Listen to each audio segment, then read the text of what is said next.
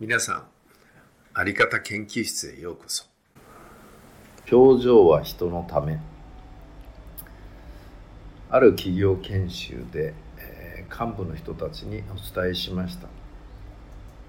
皆さんの表情そのものが部下のモチベーションにとても影響があるということを。皆さんは深くうなずかれましたがだからといって良い表情ができるわけではありません。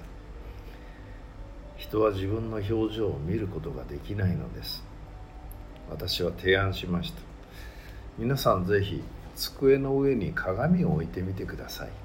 そしてその鏡を時々見てくださいと。数ヶ月後にフォローアップ研修ということでお邪魔しました。皆さん机の上に鏡は置いてありますか？はい置いてあります。見てますか？見てません。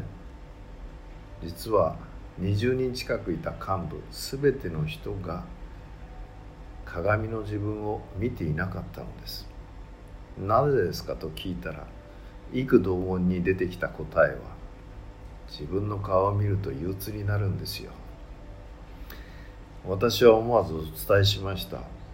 皆さんは鏡を見なければ救われる。でも皆さんの部下はその顔を見て仕事をしているのです。その時私自身気がついたことがあります。顔は自分のものです。でも表情は実は人のためなんです。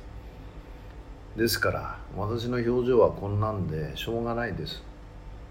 そんな人にはっきり言います。それは迷惑ですと。表情が暗い人やしかめ面はある意味生きているだけで不愉快な菌をばらまいて歩いているのと同じです。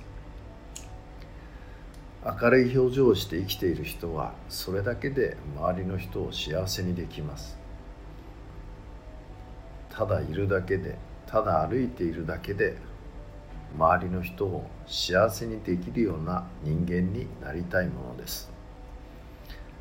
表情は人のためにありますぜひ頭の隅に置いて日々を生きていただけたらというふうに思います。